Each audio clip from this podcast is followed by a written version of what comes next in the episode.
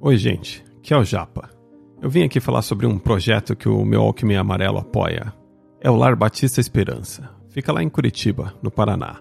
É uma instituição sem fins lucrativos que há 34 anos acolhe e cuida de crianças adolescentes em situação de vulnerabilidade social que são encaminhadas pelos conselhos tutelares e da vara da infância e da juventude. Falando de forma simples, são crianças vítimas de abandono, violência ou que tiveram seus laços familiares rompidos temporariamente. A instituição funciona por meio de doações e voluntariado, atendendo em período integral com todo suporte, como assistência social, atendimento psicológico, pedagógico e acompanhamento da família. Para ajudar com doações em dinheiro, é só mandar um Pix. Olha que moderno. o CNPJ é 00 359 450 barra 0001-75. Vou até repetir, hein?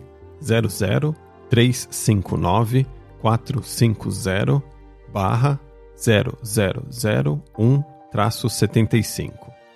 E no site lbe.org.br ou no Instagram famíliaesperança.lbe você pode encontrar mais informações sobre outras formas de doação, como CPF na nota fiscal ou pelo imposto de renda, e também saber mais sobre o voluntariado.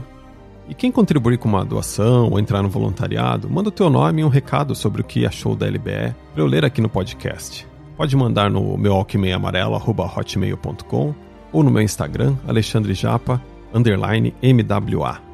Agradeço desde já quem puder ajudar o Lar Batista Esperança a continuar acolhendo as crianças para que recebam o amor e dignidade que elas merecem. É isso, gente. Agora vamos para mais um episódio. Meu Alckmin Amarelo. Podcast musical com histórias do Japa. Sexo, drogas e rock and roll.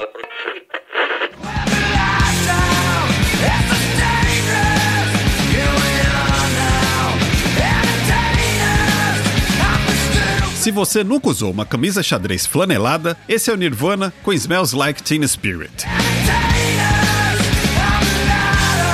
Eu acho que eu ouvi a banda pela primeira vez em 1992 ou 93, mas foi em 1994 que o Nevermind foi meu primeiro CD, que eu comprei com meu primeiro salário no meu primeiro emprego. Eu mal lembro a moeda na época, cruzeiro, cruzado, eu lembro de um valor, 300. O que pode estar bem errado, mas a minha memória me engana com esse 300 e eu aceito isso e tá tudo bem.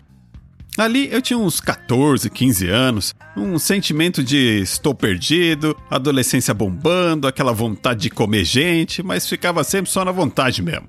Se a gente se sente perdido até adulto, imagina naquele tempo. Meu Alckmin amarelo. Embora talvez na raiz da história isso não seja verdade, o Nirvana acabou se tornando a banda que foi precursora do movimento grunge, que veio com todo aquele peso musical, sujeira e tristeza. Não tinha como não me identificar com aquilo, né?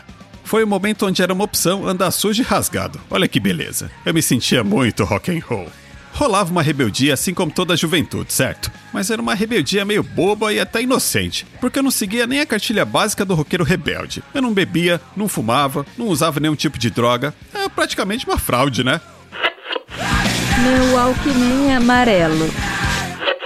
Eu lembro também que a MTV era algo relevante naquele momento, e eu fazia de tudo para conseguir gravar os clipes ou apresentações ao vivo, para poder reassistir umas 30 mil vezes até gastar o cabeçote do aparelho de VHS. Vocês sabem o que é um aparelho de VHS, né?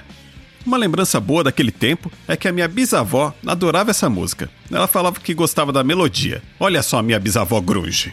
Um detalhe é que naquele tempo era mais difícil conseguir achar as letras das músicas, principalmente traduções, porque se o meu inglês hoje em dia é uma merda, imagina em 1994. Mas acabou que eu consegui a letra e a tradução para o português. Mas sinceramente não adiantou nada, né? Porque eu continuei não entendendo a mensagem da música.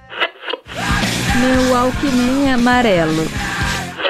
Basicamente, essa música foi a minha entrada oficial para o mundo do rock, onde me identifiquei com o movimento, que inclusive seria infelizmente o último grande movimento do rock que chegava ao topo do mundo da música. Sorte para quem viveu isso e para quem não pôde, o YouTube tá aí com aquele monte de vídeo de show ao vivo, monte de documentário, que em 1994 a gente oferecia alma pro capeta em troca de um vídeo desses para poder assistir. Hum, talvez seja por isso que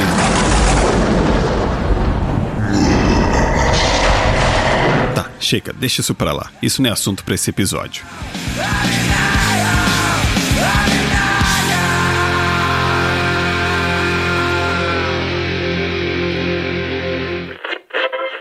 E era isso. Até uma próxima. Qualquer coisa, não me liga. Ficha técnica.